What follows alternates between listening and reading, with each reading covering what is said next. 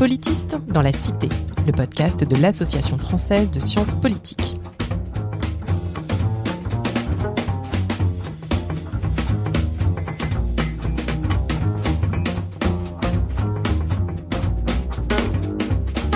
Bonjour et bienvenue dans Politiste dans la Cité, le podcast qui vous parle des sciences du politique et de leur contribution à la vie politique en France et à l'étranger. La science politique, c'est une discipline, des concepts, des controverses, mais c'est aussi, et peut-être avant tout, un métier, fait par des enseignantes-chercheuses et enseignants-chercheurs qui œuvrent au quotidien à produire et à transmettre des savoirs sur la manière dont le pouvoir est façonné, légitimé, mis en œuvre, contesté, hier comme aujourd'hui. Je suis Marie-Chloé et aujourd'hui, j'ai le plaisir de m'entretenir avec Yann Raison du Clesiou pour parler des catholiques dans la vie politique française. Bonjour Yann Raison du Clesiou. Bonjour Marie-Chloé. Yann Raison du Closiou, vous êtes professeur de sciences politiques à l'Université de Bordeaux et chercheur à l'Institut de recherche Montesquieu. Vous êtes également un ancien président de l'Association française de sciences sociales des religions.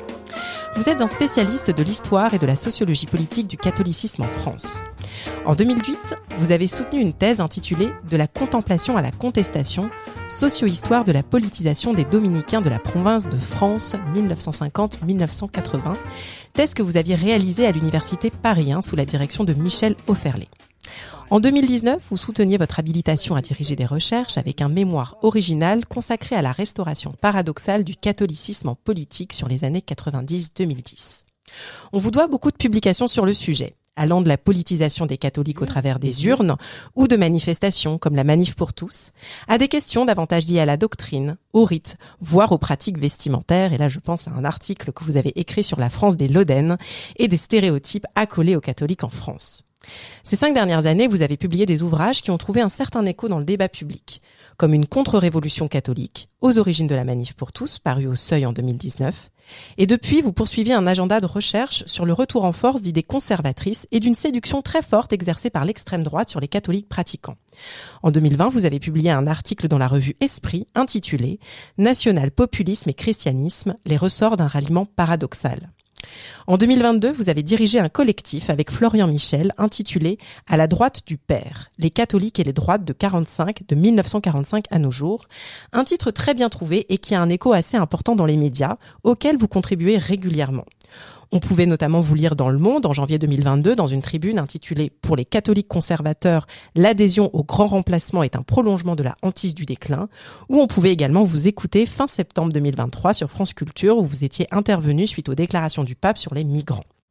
Avant de commencer cet entretien, petit mea culpa. Avec près de 30 épisodes de Politistes dans la Cité, nous n'avions encore jamais parlé de religion. Sans doute parce qu'il s'agit pour beaucoup, à commencer par moi, d'un objet particulièrement encombrant, pour reprendre le titre d'une journée d'études qui a eu lieu en juin à l'Université Paris Alors merci beaucoup, Yann Raison du Closiou, d'avoir accepté notre invitation. Et donc je vous pose la question rituelle. Qu'est-ce que cela signifie pour vous, être un politiste dans la cité? Alors merci tout d'abord hein, de votre invitation. Euh, j'en suis très touché et ça me ça me plaît beaucoup de pouvoir euh, revenir sur euh, mes pratiques de politiste, aussi bien pratiques de recherche, mais aussi pratiques d'engagement dans la cité, dans le débat public. Alors, qu'est-ce qu'être politiste dans la cité? Moi, j'ai envie d'y répondre, je dirais, de, de, de trois manières successivement. Tout d'abord, je suis un enseignant-chercheur dans une université publique et je suis très attaché euh, au service public et j'estime que euh, mes compétences, les analyses, les savoirs que je peux euh, produire sont donc publics, qu'ils sont une ressource disponible dans le débat public et par conséquent, je dirais tout d'abord que pour moi, être enseignant-chercheur, c'est résister à toute forme de privatisation du savoir. Et, euh, et donc euh, mettre à disposition ce savoir. Ce qui suppose euh, que, euh, de la même manière que l'on ne choisit pas les étudiants auxquels on enseigne, eh bien, on accepte que nos savoirs soient une ressource euh, pour quiconque peut en avoir besoin pour s'éclairer, s'orienter. Cela suppose, et ça c'est mon, je ma deuxième conception, que euh, je ne pense pas mon rapport euh, à la cité comme euh, étant celui d'un intellectuel éclairé qui serait mieux que les autres ce qu'il faut faire ou ce qu'il faut penser. pour moi, il est très clair que je ne suis pas là pour dire ce qu'il faut penser des catholiques, ce qu'il faut penser euh, euh, d'Éric Zemmour, ce qu'il faut penser euh, des propos du pape, mais j'essaye de déplacer les controverses en montrant comment penser la place des catholiques dans la société, l'attraction que peut avoir Éric Zemmour parmi eux, les résistances que peuvent rencontrer les propos du pape François, comment les penser, c'est-à-dire que j'apporte une contextualisation avec euh, par des enquêtes, par un recours à la longue durée, par des données qui sont justifiables, explicables, produites d'une manière, euh, je dirais, euh, académiquement fiable. Et puis j'en viens à un troisième point.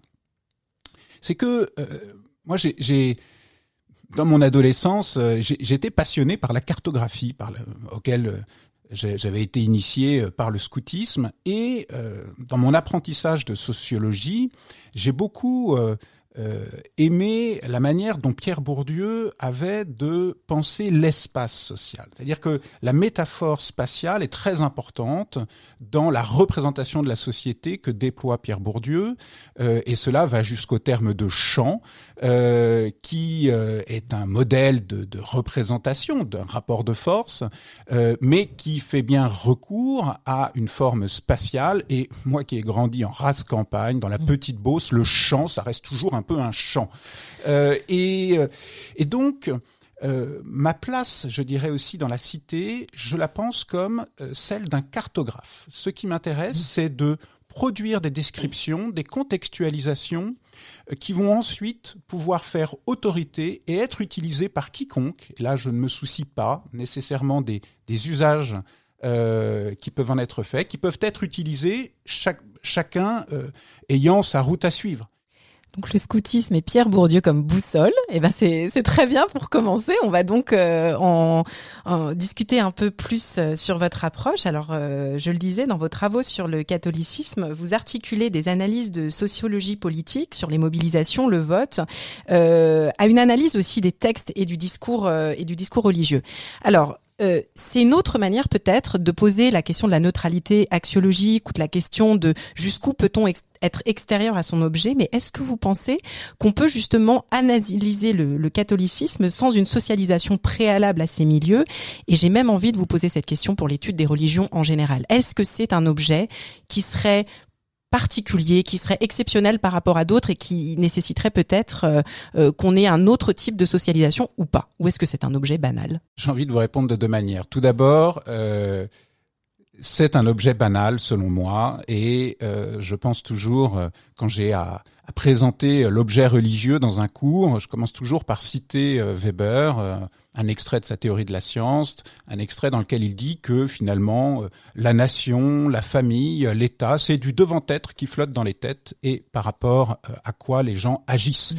Et donc j'aime bien d'une manière un peu euh, transgressive et iconoclaste affirmer que en définitive, si on suit bien Weber, eh bien l'État est tout aussi abstrait et en même temps tout aussi efficace que un Dieu unique, qu'un Christ ressuscité ou que la Vierge Marie dans la mesure où c'est du devant-être qui flotte dans les têtes, mais par rapport à quoi les euh, acteurs vont agir, et cette action objective euh, la portée structurante de ces idéaux, de ces représentations. Donc c'est un objet banal, et donc euh, je dirais qu'a priori euh, il n'y a pas besoin d'avoir un, un, un, certificat de baptême pour travailler euh, sur le catholicisme. Bon, ça c'est un peu la, la, la réponse académique. Maintenant, si je, je, je, fais une réponse un peu plus personnelle, puisque nous sommes dans un dans un dispositif hein, de, de, de, passage à l'aveu, hein, un peu un dispositif de savoir-pouvoir. Donc, il, il, faut que j'avance un peu euh, plus sur mon ma socialisation. Et donc, j'ai une socialisation catholique, primaire, secondaire. Et, euh, et pour autant, je dois dire que je n'ai jamais vraiment eu le désir de travailler euh, académiquement sur le catholicisme, puisque euh, ma trajectoire de recherche, euh, je l'ai commencé en travaillant sur des mobilisations de chasseurs contre la mise en œuvre des politiques publiques environnementales. Et donc, ça n'est que malgré moi, en quelque sorte, que j'en suis revenu au catholicisme Euh, parce que tout d'abord, à l'invitation de Jacques Lagroix, euh, qui euh, cherchait quelqu'un pour faire une thèse sur les catholiques de gauche, je voyais bien quand même que dans une société qui se sécularise, où la culture religieuse devient de plus en plus rare, eh bien, il y a une invisibilisation du fait religieux qui mmh. se fait tendanciellement, enfin, ou du moins du fait catholique, cette invisibilisation, je dirais, elle est d'autant plus forte que le catholicisme, même minoritaire, est toujours perçu comme une ancienne majorité, donc un peu comme un objet associé à un passé. Euh, et, et, donc, ce qui, ne suscite, ce qui suscite assez peu de vocation de, de, de recherche.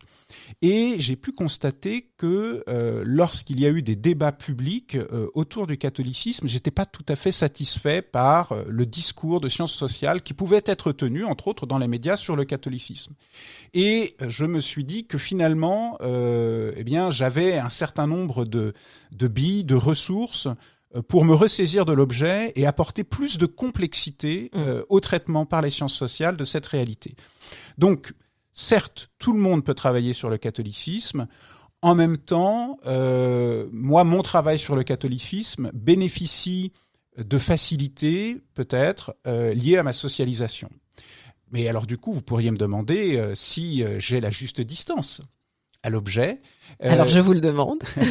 et là, je dirais que c'est les sciences sociales qui m'ont permis d'acquérir un, un, détachement. Le fait aussi que je n'appartiens pas à une famille catholique militante.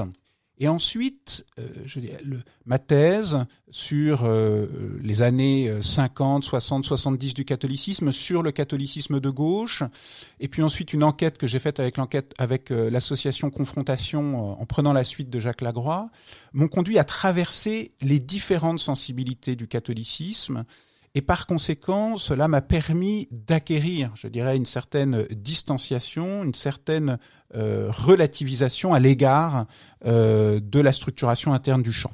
Est-ce que ce que vous dites sur le catholicisme, vous pensez que ça s'applique à toutes les autres religions? Ou est-ce qu'il y a une, une spécificité euh, du fait catholique ou du christianisme? Est-ce que c'est quelque chose dont vous avez eu l'occasion de parler avec d'autres collègues qui peuvent être spécialistes du judaïsme ou de l'islam Alors, J'observe que euh, dans, le champ de la sociologie des religions, très souvent, euh, les sociologues ont quand même une relative proximité avec le champ qu'ils étudient.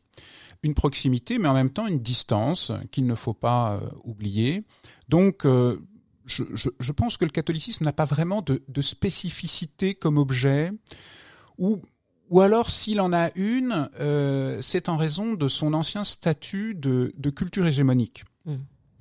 Et, et, le fait que ce soit une ancienne culture hégémonique, à mon avis, ça crée une difficulté supplémentaire par rapport à une religion qui, euh, en France, aurait euh, le statut minoritaire, un statut de minorité bien acquis. Par exemple, prenons l'islam ou le judaïsme c'est que euh, les minorités qui sont reconnues en tant que telles, elles ont une certaine forme de légitimité sociale, mmh. même si on sait bien aussi que euh, cette, cette légitimité, elle est toujours euh, réversible, elle est toujours fragile, parce que ce sont des minorités qu'elles peuvent faire l'objet ou qu'elles font l'objet de discrimination.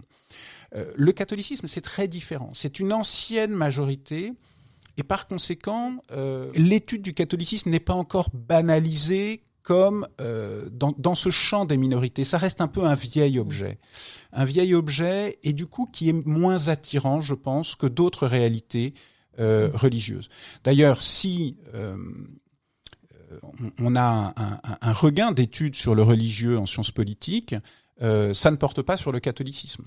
Ça porte plutôt euh, sur l'islam. Vous aviez dit que vous aviez été approché par Jacques Lagroix pour travailler en fait euh, sur euh, sur cette question du, du catholicisme de gauche. Comment est-ce que vous décririez euh, euh l'évolution du champ Parce que c'est vrai qu'on a l'impression que euh, la religion, le catholicisme sont à la fois, c'est un peu l'éléphant dans la pièce, c'est à la fois des éléments, des processus structurants de notre société, surtout en France, et en même temps, il y a assez peu de gens qui travaillent là-dessus. comment vous comment vous l'expliquez? Vous expliquez ce, relatif isolement et est-ce que justement c'est un processus qui est en train de changer pour vous?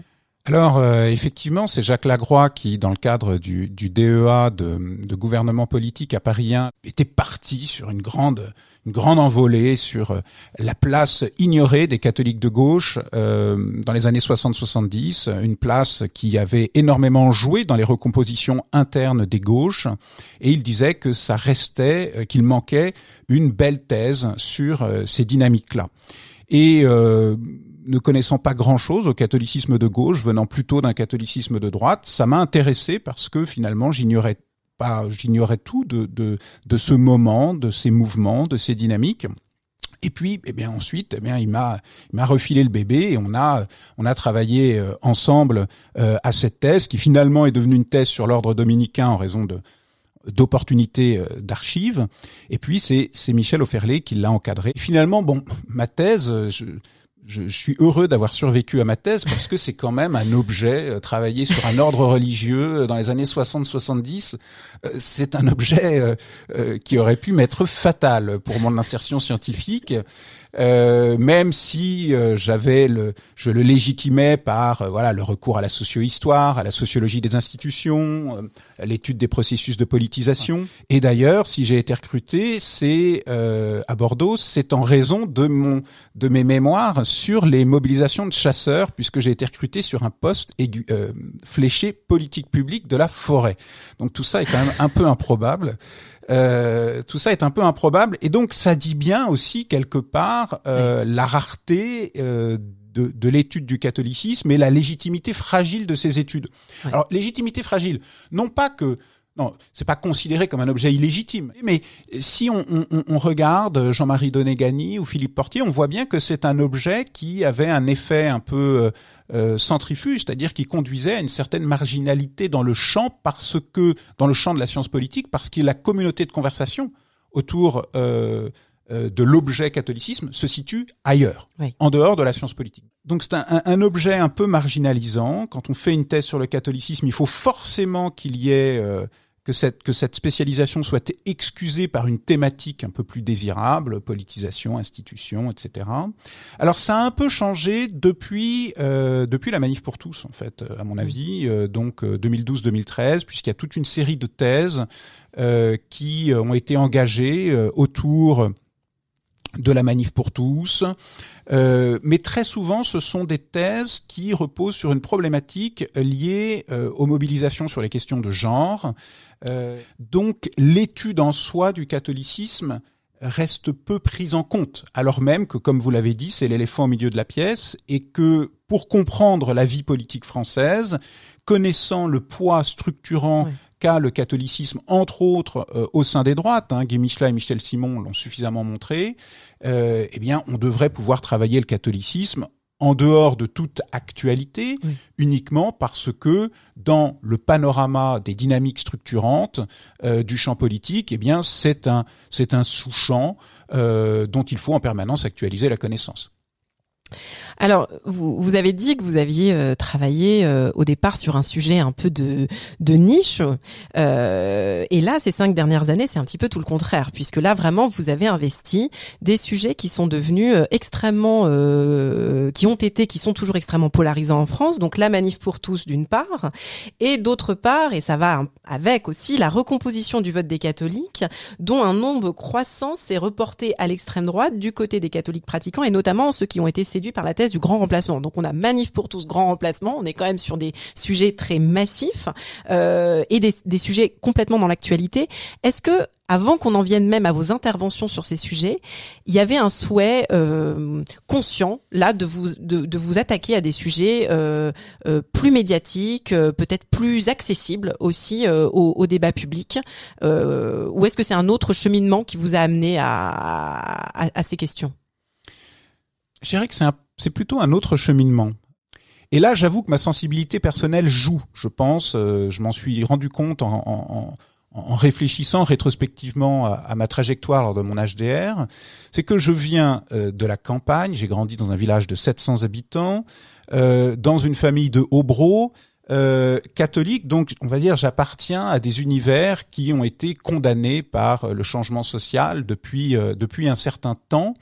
Or, euh, dans mon enfance rurale, euh. j'ai vécu dans un monde que la sociologie finalement euh, disait condamné depuis longtemps. Mmh. Henri Madras, La fin des paysans, Daniel Hervé Léger, Catholicisme, la fin d'un monde. Et ben, un monde fini, mais qui était donc très présent. Mais oui, un monde fini, mais qui était très présent et qui durait et qui conservait une vraie valeur structurante. Et euh, arrivant en sciences politiques, euh, je veux dire, en venant d'une famille qui n'est pas euh, pas universitaire, ni mon père ni ma mère n'ont leur bac. Euh, j'ai découvert un univers où tous ces mondes-là étaient des mondes, bien sûr, euh, quand même, où il allait de soi que c'était, terminé, et j'ai eu envie aussi, par les sciences sociales, de euh, d'apporter plus de complexité hein, au regard sur ces univers-là, euh, en montrant qu'ils existent, qu'ils ont, qu'ils font partie euh, de la culture contemporaine, quoi qu'on en pense, et qu'il faut les penser en tant que tels. Et donc, il faut aussi savoir les penser, penser leur dynamique propre, euh, les dynamiques de changement qui sont à l'œuvre dans ces univers, indépendamment euh, des euh, contextes de mobilisation où ils sont pris dans une résistance à un changement social. Et c'est vrai que du coup, moi aussi j'ai eu cette ce désir de relativiser le sort que l'on faisait à ces groupes sociaux mmh. pour apporter plus de compréhension, non pas pour les légitimer, non pas pour légitimer les résistances, mais pour restaurer une capacité d'intelligibilité de leur mobilisation, de leur euh, perpétuation, alors justement, donc il n'y avait pas forcément un désir de vous saisir d'objets euh, contemporains ou politiquement euh, saillants, mais néanmoins, vos travaux là se sont inscrits, s'inscrivent vraiment dans ces dans ces thématiques polarisantes. Euh, quelle a été votre attitude générale vis-à-vis des sollicitations médiatiques que vous avez commencé à avoir, que ce soit à la fois sur la manif pour tous, à la fois sur la question du, grand remplacement et du fait que c'était une thèse qui, parlait beaucoup à ces milieux catholiques de droite, des sujets qui sont pas non plus euh, complètement les mêmes et puis qui surtout sont très sensibles. Oui, ils sont très sensibles parce que euh, ce qui est très délicat, c'est que entre autres, si on prend la manif pour tous, euh, il y, a eu un il y a eu un clivage finalement aussi entre les sciences sociales et la manif pour tous, parce que l'un des, l'une des premières mobilisations hein, qui précède la manif pour tous, c'est la mobilisation des catholiques contre ce qu'ils appelaient la théorie du genre. C'est vrai. Et, mm. et, par conséquent, euh, très vite, euh, la polarisation qui s'est jouée autour de ces mobilisations catholiques, c'était une polarisation euh, dans euh, laquelle les sciences sociales étaient prises. Et d'ailleurs, moi, j'étais j'étais intervenu euh, en 2011, je crois, j'avais publié une tribune dans la Croix pour défendre l'opportunité des études de genre auprès d'un public catholique.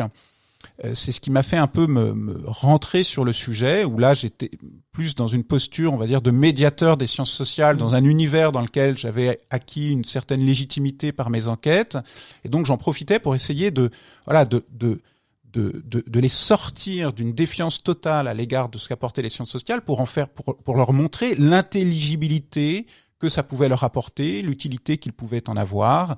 Donc, au début, je suis rentré sur ce sujet un peu euh, partie prenante du débat pour défendre les sciences sociales, défendre l'opportunité du genre. Et puis, euh, et puis ensuite, euh, au moment de la manif pour tous, j'ai été je dirais, j'ai été mobilisé dans l'autre sens. C'est que j'ai vu des interventions sur la manif pour tous qui euh, plaquaient un certain nombre de schémas interprétatifs en dehors de toute enquête et euh, où là, les sciences sociales venaient donc hein, complètement euh, alimenter la contre-mobilisation et donc justifier la, la, lutte contre donc la manif pour tous.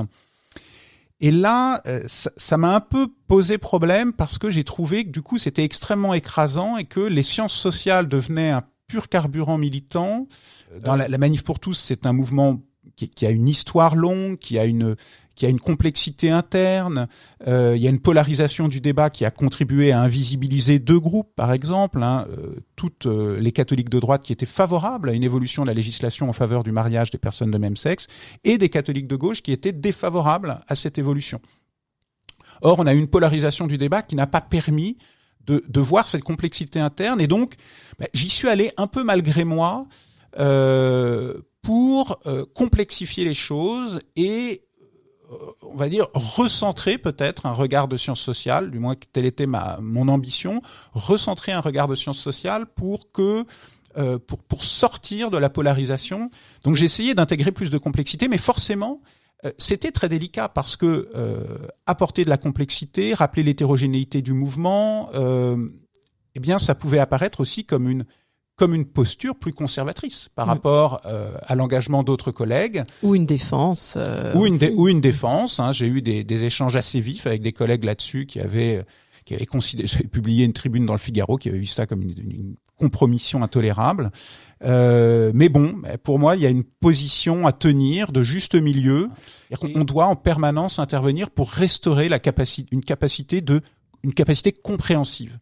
Donc, quand au début de la controverse, j'étais intervenu côté catholique pour restaurer leur capacité de compréhension des études de genre, eh bien, euh, après, j'ai plutôt, euh, j'ai plutôt, je suis plutôt intervenu en sens inverse pour essayer de restaurer euh, au sein d'un public euh, euh, voilà plus à gauche ou de sciences sociales une marge de compréhension de ce qui se jouait dans cette mobilisation. Vous avez utilisé le, terme de médiateur. Moi, j'ai l'impression aussi que ça renvoie un peu au traducteur, c'est-à-dire traducteur des sciences sociales pour le public catholique et traducteur peut-être des comportements catholiques pour les sciences sociales. Je ne sais pas si vous seriez d'accord avec ça. Si, si, je suis assez d'accord. C'est vrai que souvent, j'ai, j'ai, j'ai le, le l'impression de faire euh, un peu malgré moi. Euh, c'est c'est pas forcément quelque chose que j'ai recherché, que j'ai calculé, mais de faire une sorte de diplomatie euh, scientifique, de faire en sorte que l'on échappe à une réduction systématique de l'adversaire à l'extrême.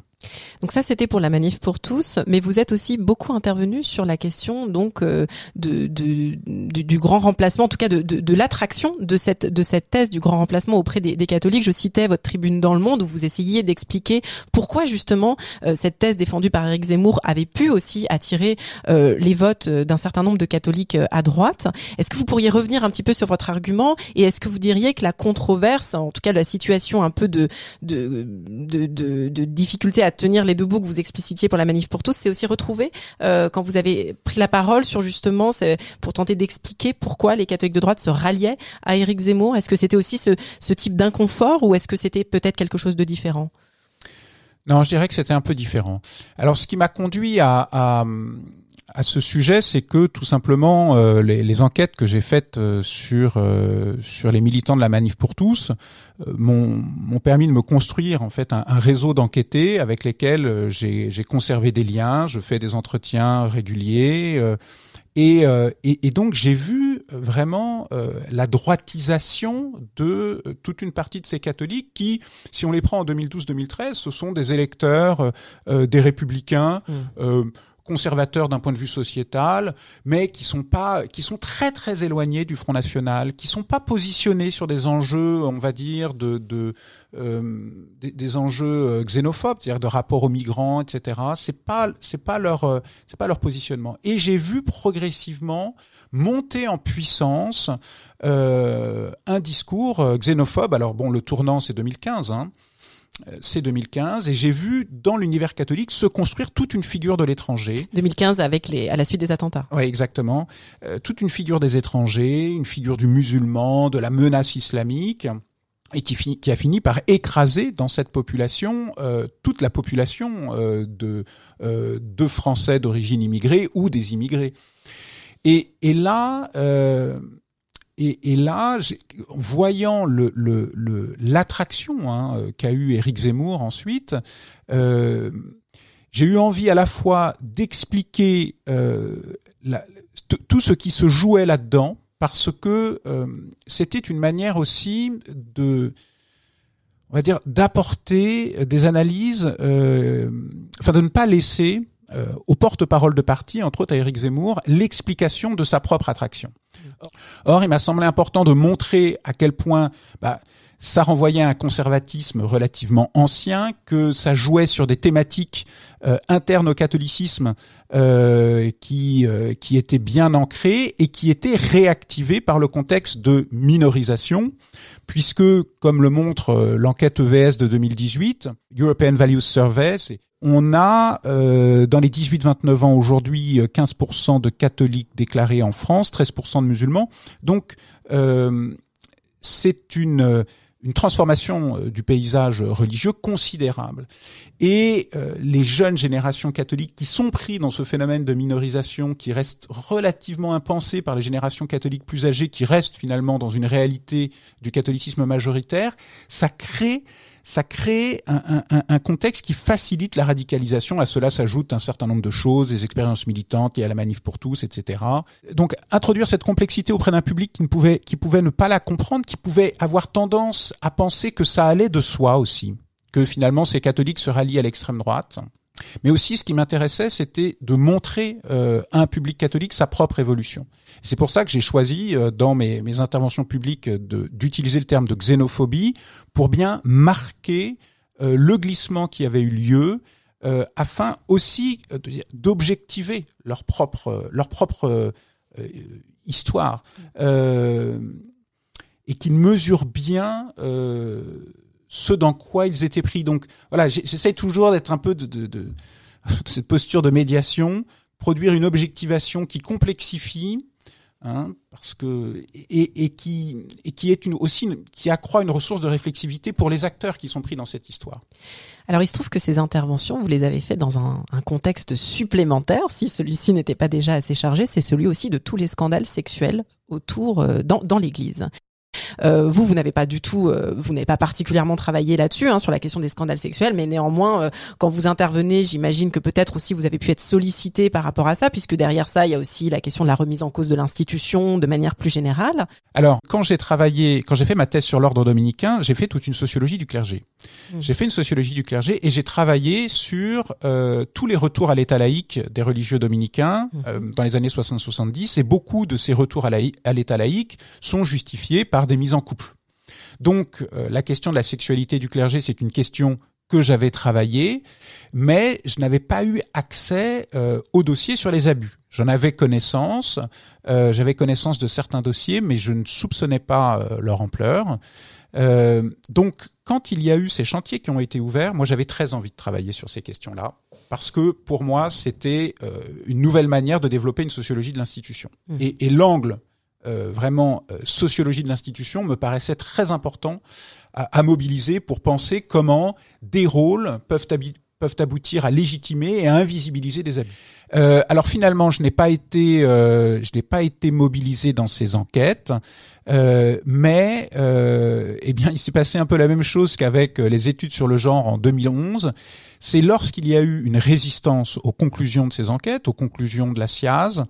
Alors la SIAZ, c'est euh, c'est le, le, le, comité euh, euh, indépendant qui a été qui a été créé par la Conférence des évêques de France pour faire la lumière sur l'ampleur des abus sexuels dans l'Église de France. Voilà, commission d'enquête dirigée par Jean-Marc Sauvé. Et, euh, et donc euh, le, le, les conclusions euh, de la SIAZ, qui, qui, qui reposent à la fois sur un travail d'histoire, des sondages sur archives, sur un travail aussi statistique fait au sein de l'INED, mais elles ont été contestées. Elles ont été contestées parce qu'elles insistent sur le fait que bah, les abus, on ne peut pas les penser juste comme une addition de perversions individuelles, mais il y a bien euh, des manières euh, d'invisibiliser ces abus, de gérer les prêtres abuseurs, qui relèvent d'une culture institutionnelle, donc qui ont un caractère structurel, structurel systémique.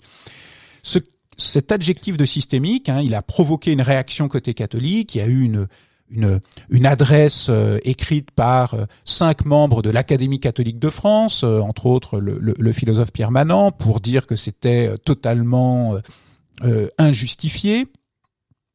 Et là, euh, eh bien, j'ai publié une tribune euh, très engagée euh, dans la Croix pour appuyer le diagnostic et défendre les conclusions, l'approche de sciences sociales auprès du public catholique.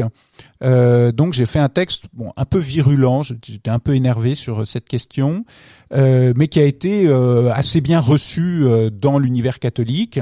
Euh, voilà, là c'était encore une fois plutôt un rôle de médiateur, de diplomate pour euh, ou ayant quand même un pied dedans, un pied dehors, hein, de, de ce, qui, ce qui me permet de, de réussir à, à placer l'analyse de sciences sociales d'une manière que les catholiques enfin que certains catholiques vont, vont mieux comprendre, mieux accepter. Dans tous ces thèmes extrêmement polarisants, est-ce que vraiment vous vous êtes dit bon là il faut que je, je me prépare, il faut que je fasse bien attention, il faut que je calibre. Quelles sont les tactiques que vous avez mis aussi en place pour éviter des formes de récupération ou de caricature? Comment vous vous êtes préparé aussi sur ces interventions? Alors je, je, fais très attention euh, au format, c'est-à-dire que c'est vrai que j'interviens, il, il y a, certaines périodes où j'interviens euh, fréquemment dans les médias, mais euh, en fait je refuse beaucoup beaucoup d'interventions. par exemple, je ne fais quasiment pas de, de, de plateau télé, je ne je refuse les vous savez les, plateaux des, des, chaînes d'infos continues où on commente une actualité. Là, on m'a proposé comme ça de passer un samedi après-midi à commenter la messe du pape à Marseille. non. Euh, donc j'essaye toujours de maîtriser à l'avance le format, euh, mon format d'expression. Euh, la tribune que vous avez citée euh, sur euh, Éric Zemmour dans le Monde, bon, c'est une tribune qui faisait quasiment 10 000 signes. Hein. Oui, ça c'est un format long. C'est un format long et je privilégie autant que possible les formats longs qui me permettent de bien déployer mon argumentation, de déployer de la longue durée pour complexifier euh, pour complexifier le sujet parce que ça ne m'intéresse pas euh, d'intervenir pour valider des préjugés ou valider mm. des euh, voilà des, des, synthèses un peu outrancières. Moi, si j'interviens, c'est pour intégrer euh, une complexité supplémentaire qui rend les instrumentalisations difficiles. Euh, et puis très souvent aussi, je, je, je, passe beaucoup de temps à discuter avec des journalistes de l'angle de leur article, parfois à contester l'angle qu'ils me proposent, et je ne leur demande pas nécessairement d'être cités. C'est-à-dire que vraiment j'ai des échanges avec des journalistes, on, on se connaît bien finalement, euh, on va échanger des informations, je vais euh, leur proposer d'autres hypothèses, d'autres angles, et puis bon, bah ensuite c'est eux qui, qui font leur papier. J'ai pas la main dessus, mais je voilà, j'ai mis un peu mon savoir euh, à disposition pour euh, pour leur réflexivité. Euh, donc le format, la temporalité aussi. vous voyez par exemple lors du voyage du pape François à Marseille fin septembre, euh, alors j'ai été énormément sollicité pour euh, commenter euh, ce, ce, ce, voyage, ces prises de position sur les migrants, etc. La plupart du temps, les journalistes, quand ils m'interviewent, bah, ils, travaillent un peu mon CV, ils travaillent mes interventions antérieures. Hmm. Donc, euh, dans la mesure où j'estimais que j'avais pas d'enquête particulière sur le pape François, je pouvais apporter une analyse de longue durée. J'ai travaillé sur les résistances au pape François en interne, mais mais je savais qu'immédiatement ça allait réintroduire la question de la critique d'extrême droite euh, interne au catholicisme. Et ça me semblait, euh, ça me semblait lui, lui finalement, euh, voilà, lui augmenter sa surface. Donc j'ai préféré ne pas répondre à ces sollicitations à ce moment-là. Mm à ce moment-là pour euh, euh pour limiter un peu la... pour, pour, limiter cet effet de bruit oui. en fait qui aurait été créé par euh, par mes interventions puisque nécessairement on serait allé me chercher sur ces sujets-là. Euh, aussi des, réflexions délicates sur le vocabulaire. Vous voyez par exemple sur la manif pour tous, il y a quelque chose qui a été euh, vraiment un point sur lequel j'ai beaucoup réfléchi, c'est la question de l'homophobie. la le, terme même, euh, il a une histoire, il s'inscrit dans des mobilisations pour la reconnaissance de l'homosexualité, et ces mobilisations, euh, j'en ai fait l'histoire dans une contre-révolution catholique, j'en ai fait l'histoire du côté catholique, c'est-à-dire comment les catholiques ont euh, on réagit à euh, à la promotion hein, de ce terme. Donc à partir de 1999, euh, euh, la lutte contre l'homophobie, c'est le thème de la Gay Pride. En décembre 1999, il y a une, un manifeste contre l'homophobie pour une stratégie contre l'homophobie qui est publié dans, dans Libération. Tout ça aboutit à la loi de 2004. Et donc, travaillant sur les catholiques, si je reprends ce terme, si par exemple je, je, je vais parler de euh, de, de l'homophobie des catholiques, ça me pose un problème épistémologique parce que cela signifie que pour un public catholique, je reprends le vocabulaire des adversaires mm. pour les penser et les analyser. Mm. Et donc, ça signifie que, encore une fois, je contribue à, à, à, corneriser le discours des sciences sociales en en faisant juste un registre savant de légitimation des adversaires de ces catholiques. Et ça m'a beaucoup, euh, voilà, je me suis dit, comment faire euh, Comment faire? On ne peut pas invisibiliser des formes de discrimination, en même temps reprendre euh, un vocabulaire qui a une histoire euh, militante, c'est contribuer à une forme d'ethnocentrisme. Donc du coup, bah, je préfère parler d'hétéronormativité euh, et, et, donc déplacer un mmh. peu euh, mon vocabulaire sur des termes qui sont plus académiques, qui sont qui ont moins de connotations militantes, qui me permettent de parler de la même chose, des mêmes formes de hiérarchisation entre les sexualités, euh, mais euh, tout en tout en restant finalement à distance du contexte de polarisation. Du coup, la réception de vos travaux, vous le, vous, vous l'appréciez comment? Vous, vous l'évaluez comment? Quels sont les signaux qui vous permettent de dire que voilà tel euh, tel accueil a été plutôt positif? Est-ce que même parfois vous, pouvez un peu évaluer l'impact que ça a pu avoir, euh, un effet transformateur chez les uns ou chez les autres? L'impact euh, dans, dans le champ du catholicisme, ben, ça dépend. Euh, pour moi, ce qui me ce qui me satisfait, c'est là où j'ai l'impression d'avoir réussi, c'est quand je suis tout tout tout autant invité à présenter mes travaux par euh, des catholiques de droite et des catholiques de gauche. Ça, ça renvoie à mon idée de cartographie. J'aime bien que finalement euh, tout le monde puisse se retrouver dans mes enquêtes pour ensuite éventuellement en faire euh, des, des, des, réinterprétations, mais que ça, ça je, je puisse mettre d'accord tout le monde sur un certain nombre de faits, sur un certain nombre d'hypothèses, sur des outils que je propose. Euh, mes travaux sur les catholiques de droite, euh, bon, ont été, euh, on va dire, diversement appréciés au sein même de ces droites, mm. parce que il y a une vraie résistance à l'objectivation il y a un vrai refus euh, que un chercheur en sciences sociales fasse cette histoire euh, qu'ils pensent euh, eux seuls être en mesure de faire et d'écrire. Être la leur. Voilà, c'est un univers euh, catholique de droite qui dispose d'intellectuels, qui dispose d'historiens. Il y a beaucoup de gens, ce sont des gens qui, qui, qui investissent beaucoup le livre, donc qui produisent, qui produisent déjà un certain nombre de récits et produire un récit autre sans être reconnu comme faisant partie du club, ben, ça provoque euh, ça provoque des résistances de défiance et, et pour le, le, le, dernier livre à la droite du père, euh, je l'ai bien senti. Hein. Il y a quand même eu des, des euh, le Figaro euh, a été critique, le Figaro Histoire très sévère, Valeurs actuelles n'en a pas parlé. Euh, donc des vraies résistances, mais bon, bah j'avais. Ça c'est bien pour votre insertion dans le champ académique. oui, oui, non mais d'accord, mais bon, j'espère que j'espère que ça n'est pas nécessaire. Euh, Bon, en revanche, un bon accueil, euh, un bon accueil, effectivement, dans le monde, euh, enfin dans, dans, dans la presse euh, euh, plus à gauche.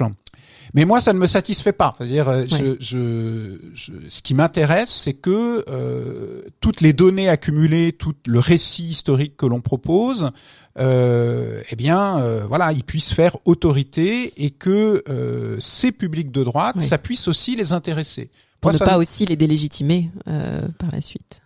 Ouais, enfin, en tout cas, ça, ça j'estime que, que que les sciences sociales doivent être une ressource pour voilà pour tous. Pour moi, c'est un vrai enjeu justement de politiste de la cité, c'est de réussir à euh, à faire passer les sciences sociales dans des univers euh, qui, ne les qui ne leur sont pas familiers.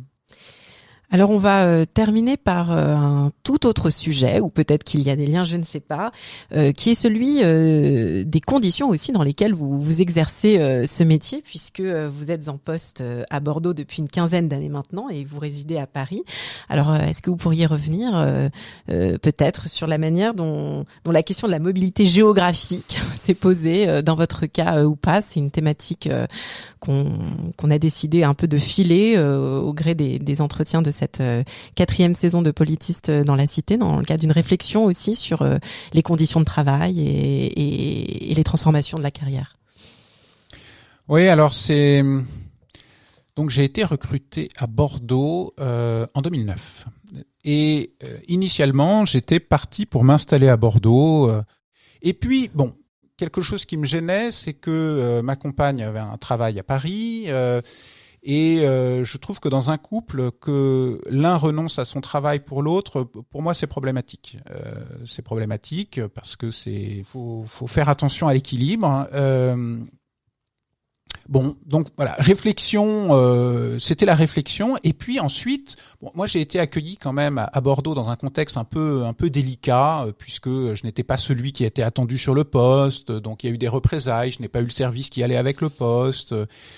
Et euh, et puis bon, on m'a gentiment invité à, à, à, rapidement passer l'agrégation, ce qui était une, une manière très très courtoise de m'inviter à déménager. Et donc je me suis dit bon. Euh, je vais peut-être pas, euh, on, on, va peut-être pas mettre tous nos œufs dans le même panier. Mmh. Euh, et donc finalement, ben, on, eh bien, je suis devenu turboprof euh, sans, sans vraiment l'avoir choisi. C'est en adéquation. Enfin voilà, on a un certain nombre de choix et de non-choix. Mais je dirais que tout d'abord, j'en ai, j'en ai tiré parti parce que j'ai pu euh, faire concentrer mes, mes cours sur deux jours, deux trois jours, et j'en ai tiré parti parce que cette organisation de mon temps de cours m'a permis de dégager beaucoup de temps pour la recherche et m'a permis d'être, euh, enfin voilà, de publier beaucoup. Euh. Alors bien sûr, l'envers, c'est que bah, il y a une moindre insertion locale, hein, forcément. Mmh. Euh, le temps est compté. je passais, j'avais des journées très chargées de cours.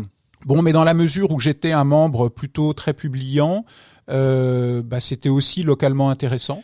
Paradoxalement, je pense que mon, mon rythme de travail euh, a été euh, a été plutôt positif, entre autres pour les étudiants, parce que étant turboprof, eh bien, euh, je passe mes journées à la fac. En fait, j'ai pas, de, je suis pas pris par des conduites scolaires ou euh, euh et donc j'arrive complètement disponible quand vous êtes sur place. Voilà, je suis complètement disponible quand je suis sur place. En général, j'arrive à, à j'arrive à 8 heures et je repars à 20 h 20h30. Euh, et, et pour les étudiants, j'étais très disponible. Et j'étais même disponible le soir, c'est-à-dire que j'ai, j'ai pour essayer de, de, créer un esprit de promo euh, dans le, dans le master de sciences politiques, j'ai lancé des soirées étudiantes, euh, des pique-niques. Et ben, le soir, quand je suis à Bordeaux, je, je suis disponible. Je n'ai pas de, de, vie de famille, euh, donc euh, ça, ça a facilité une, une disponibilité euh, pour les étudiants. Alors maintenant que j'ai que j'exerce plus de responsabilités à Bordeaux, euh, je vois bien euh, euh, que voilà, je, je, passe plus de temps sur place, ce qui, ce qui peut aussi créer plus de tensions dans ma, ma, vie de famille. L'année dernière, en plus, c'est euh, ma compagne a eu une, une, maladie grave qui a supposé un, un, un arrêt. Donc là, j'ai bien senti tout à coup euh, bah, que c'était un, un, mode de vie euh, qui nous rendait très vulnérables. Mm. Euh, il faut pas qu'il y ait de, de grains de sable ah, exactement. dans, la machine. Exactement. Donc ça a été euh, ça a été très délicat à, à, à gérer, mais heureusement euh, la famille, les amis sont là et, euh, et on s'en sort. mais mais donc je dois en être quasiment à ma quinzième année. Je ne compte pas quatorzième, quinzième année. Euh, Est-ce que c'est durable à terme? Je ne sais pas. Je pense aussi qu'il y a un moment où on, s'épuise un peu. Enfin, c'est à voir. Merci beaucoup pour euh, ce, développement et, ce partage. Alors, je vais terminer comme d'habitude par la question insolite. Yann Raison du Closiou. Si vous pouviez faire un miracle pour le monde de l'enseignement supérieur et la recherche, ce serait quoi? Alors là, il y a beaucoup de choses à demander. Hein. Il y a beaucoup de choses à demander. Euh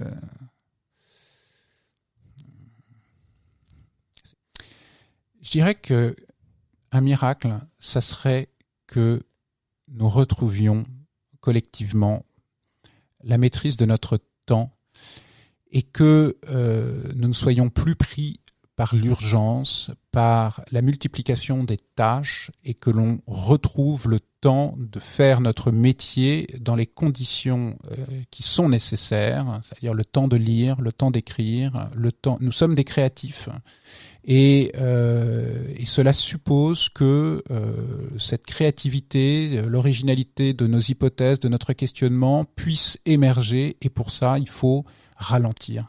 donc pour moi, le miracle, ça serait que nos conditions de travail puissent évoluer euh, d'une manière qui nous permette à toutes et tous de ralentir. sur cet appel à la slow science. Merci beaucoup. Merci, Marie-Louis. Yann Raison du Closio d'avoir été notre invité dans Politiste dans la Cité. Merci aux auditrices et aux auditeurs pour leur écoute. Merci à l'Association française de sciences politiques de produire ce podcast. On se retrouve dans un mois pour un nouvel épisode de Politiste dans la Cité.